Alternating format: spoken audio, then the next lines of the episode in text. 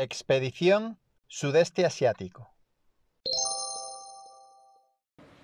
Ser valiente no, no quiere decir ir muy rápido en moto o tirarte por una montaña o hacer puenting. Ser valiente eh, muchas veces es perseguir tu sueño, no dejar que la comodidad o lo fácil te atrape.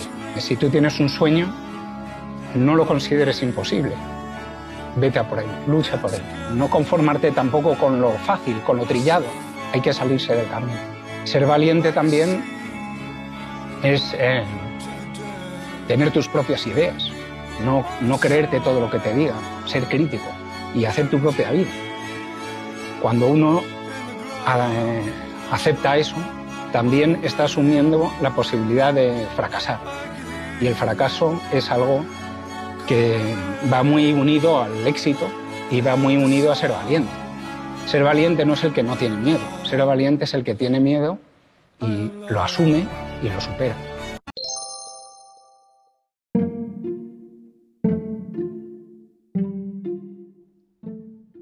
Siete meses después de completar Routing to Estambul, inicio una nueva expedición a lo desconocido.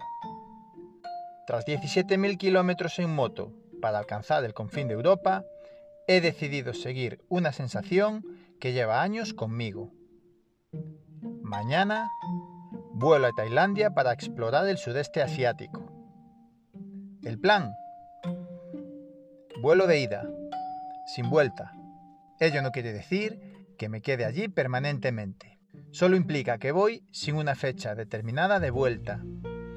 No quiero descontar días, quiero entregarme a la experiencia sin prejuicios, abierto a lo que allí suceda, con la máxima humildad y con la clara voluntad de continuar mi proceso de desarrollo personal y espiritual.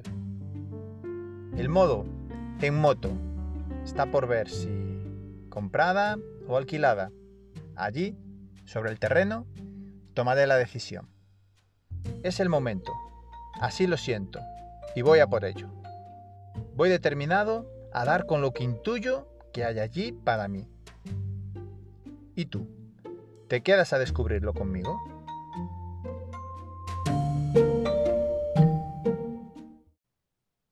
Lunes, 29 de enero.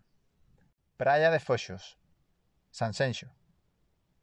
Si me pongo a pensar, no sé exactamente en qué momento tomé la decisión de salir a explorar el sudeste asiático. Múltiples señales y feedbacks de amigos me reafirmaban mi intuición por momentos. Tras el regreso de Estambul, quería hogar. 106 días después, necesitaba volver a mi casiña y descansar, a refugio, y retomar mis pequeñas, maravillosas rutinas diarias que tanto disfruto. Así lo hice, y resultó que las sensaciones no fueron las esperadas. Algo había cambiado en el viaje. Sí, si algo descubrí en Routing to Estambul es que el hogar está conmigo. No depende del lugar físico. Lo sentí en cada lugar que estuve. Fuese una mansión, un parque, un bosque, un hostel, casa de amigos, casa de desconocidos, iglesias. ¡Wow! ¡Qué paz da eso! Además, con la falta de alicientes diarios o con la vuelta a lo convencional, a lo ya conocido, se me pasó la creatividad. Cinco meses necesité para cerrar los dos últimos episodios, cuando en ruta hacía casi uno diario. El viaje me proporcionó un elevado estado de paz interior, en el que siempre me sentía bien. Maravilloso. A la par, las sensaciones de mi hogar cambiaron, porque aunque él era el mismo, yo había evolucionado y se empezó a generar una ansiedad en mi plexo solar, a pesar de que racionalmente todo es como siempre. Todo es igual y las sensaciones diferentes. En estos meses observé que se desvanecían automáticamente cuando me alejaba. En el Nomadance, en casa de mi aliada, festival de fin de año, el voluntariado en Amana Valley. Aunque parece obvio, me costó darme cuenta. Ahora lo entiendo. La vida me dice que ya no es aquí, por lo que sea. No debo aspirar a entenderlo. Sé que lo entenderé cuando una los puntos desde el futuro.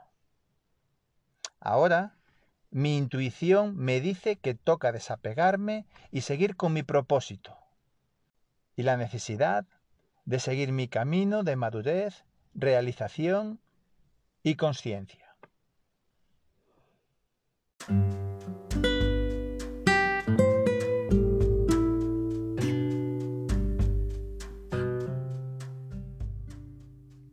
Así están mis cosas. Las de mis amigos. Uno entrando en una gran crisis existencial incipiente. Otra gestionando su modo de relacionarse y su autoestima. Otra recién cambiada de vida tras darse cuenta de su abundancia. Otra sigue pensando en si coger una excedencia de dos años para disfrutar con el ahorro generado en los últimos cinco tras decidir poner conciencia en el uso del dinero. Otra aferrada a su matrimonio. Otra feliz como una perdiz. Otra en proceso de compra de su nuevo hogar. Otra en la etapa final de su resurgimiento vital. Otra poniendo su primera piedra en la senda que quiere recorrer y la gran mayoría en sus automatismos, hábitos, costumbres y comportamientos que siguen y seguirán repitiendo día tras día. Así quedan las cosas. Tened por seguro que en el último episodio de esta nueva serie Asia habrán cambiado radicalmente.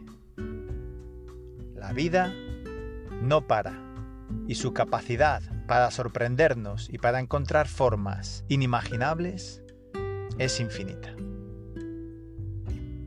¿Y tú? ¿Te quedas a descubrirlas?